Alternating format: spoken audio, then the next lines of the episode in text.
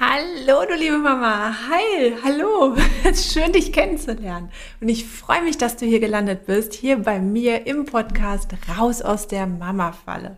Dies ist ja meine erste Folge des Podcasts. Ich habe schon einen anderen Podcast und auch einen größeren Instagram-Kanal.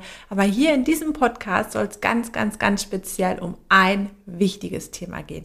Und zwar darum, wie du als Mama dein Mama-Leben erleichtern kannst, wie du rauskommen kannst aus der typischen Mama-Falle. Und der ganze Podcast handelt davon. Da werde ich dir ganz, ganz viele Tipps zu geben.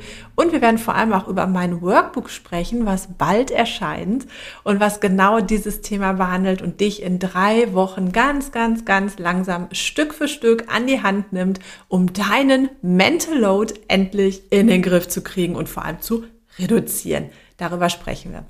Ja, das ist hier gerade meine Begrüßungsfolge.